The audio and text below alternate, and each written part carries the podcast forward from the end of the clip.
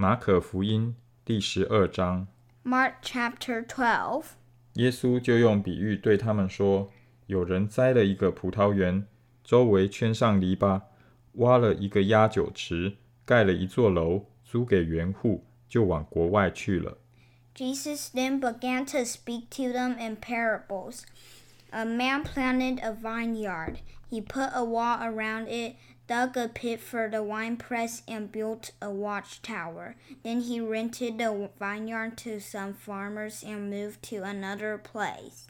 到了时候，打发一个仆人到园户那里，要从园户收葡萄园的果子。 At harvest time, he sent a servant to the tenants to collect from them some of the fruit of the vineyard. 园户拿住他，打了他，叫他空手回去。 But they seized him, beat him, and sent him away empty handed. 再打发一个仆人到他们那里，他们打伤他的头，并且凌辱他。 Then he sent another servant to them. They struck this man on the head and treated him shamefully. 又打发一个仆人去，他们就杀了他。后又打发好些仆人去，有被他们打的，有被他们杀的。 He sent still another, and that one they killed. He sent many others. Some of them they beat, others they killed.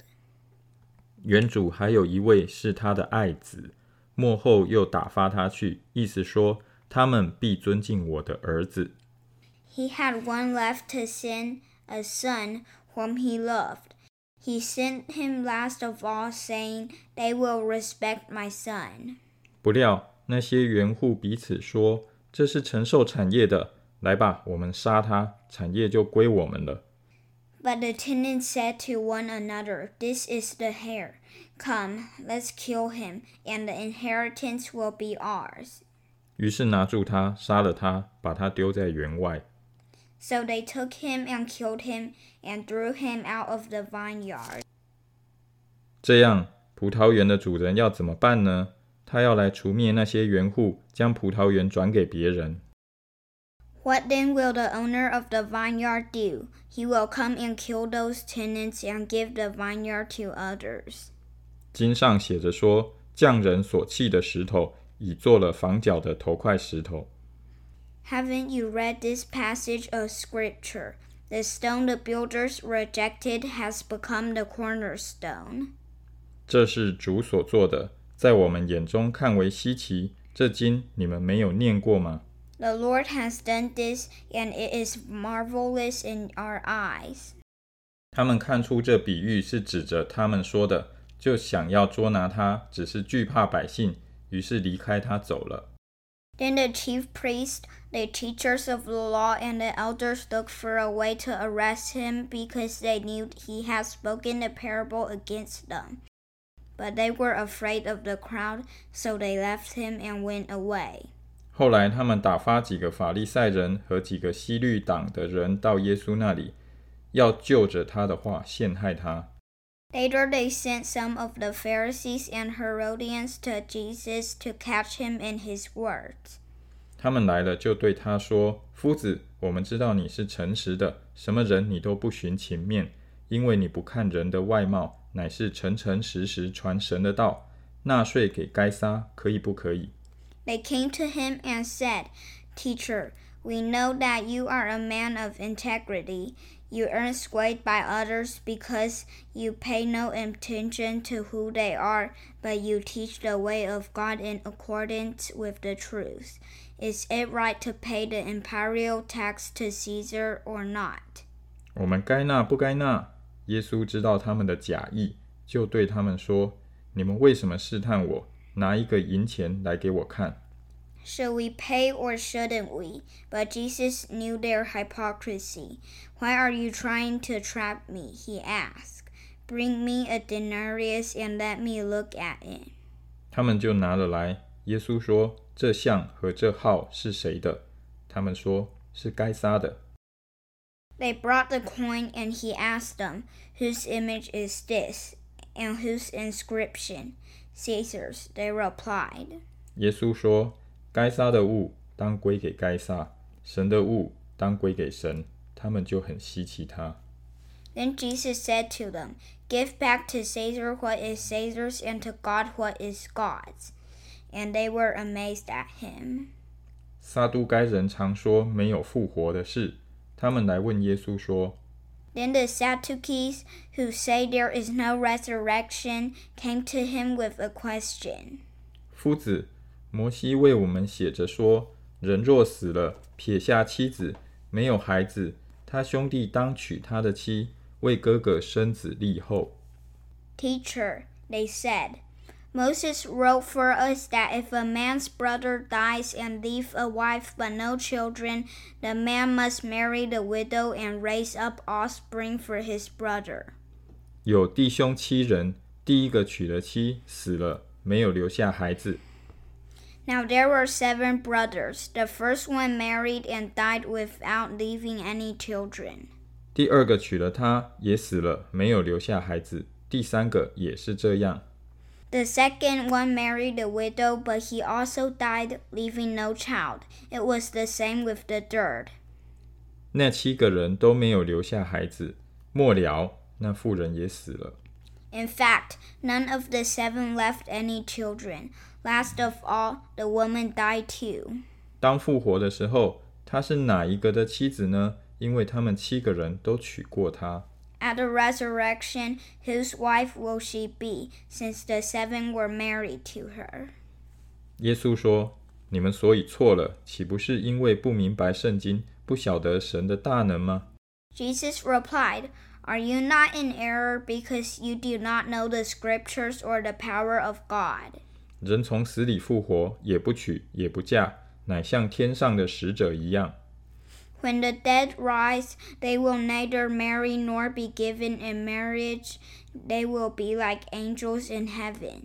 论到死人复活，你们没有念过摩西的书《荆棘篇》上所载的吗？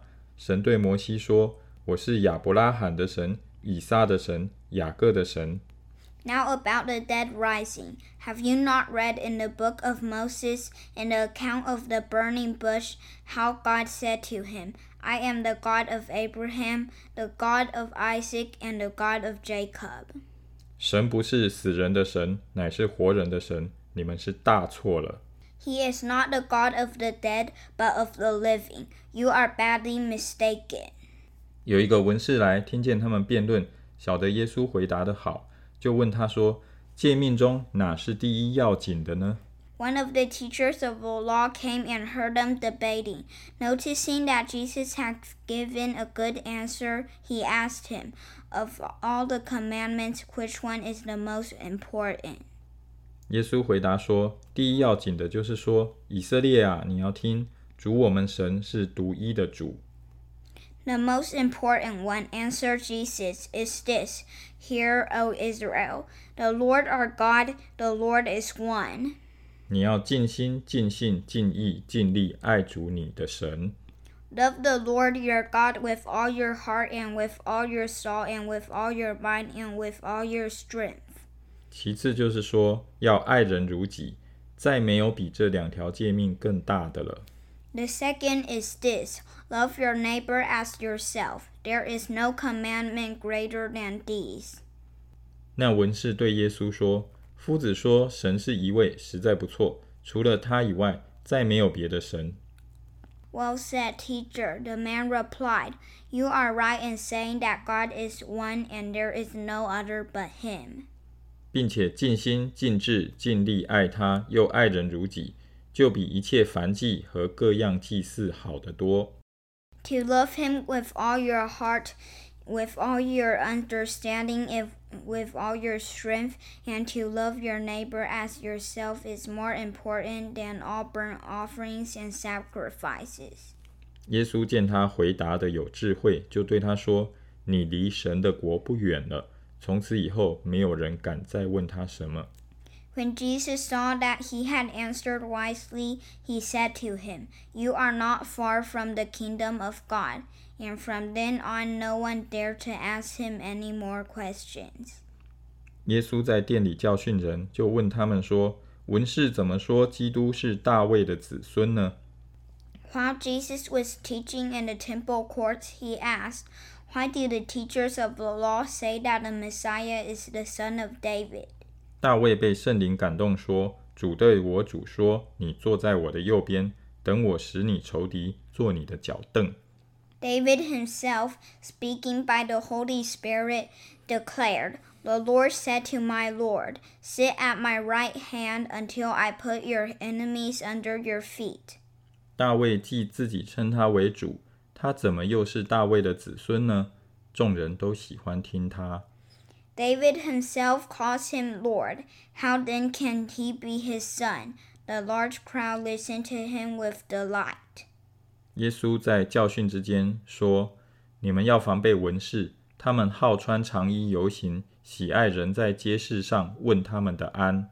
As he taught, Jesus said, Watch out for the teachers of the law. They like to walk around in flowing robes and greeted with respect in marketplaces 又喜爱会堂里的高位，筵席上的首座。and have the most important seats in the synagogues and the places of honor at the banquets. 他们侵吞寡妇的家产，假意做很长的祷告。这些人要受更重的刑罚。They devour widows' houses and for a show make lengthy prayers. These men will be punished most severely.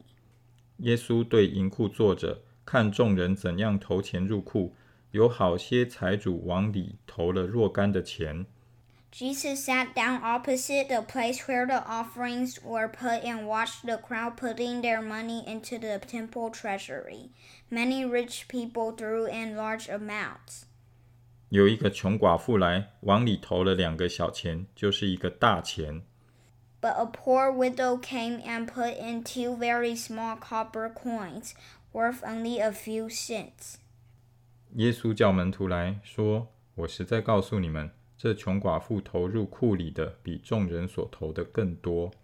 Calling his disciples to him, Jesus said, Truly I tell you, this poor widow has put more into the treasury than all the others. 因为他们都是自己有余，拿出来投在里头；但这寡妇是自己不足，把她一切养生的 都投上了。 They all gave out of their wealth, but she, out of her poverty, put in everything, all she had to live on.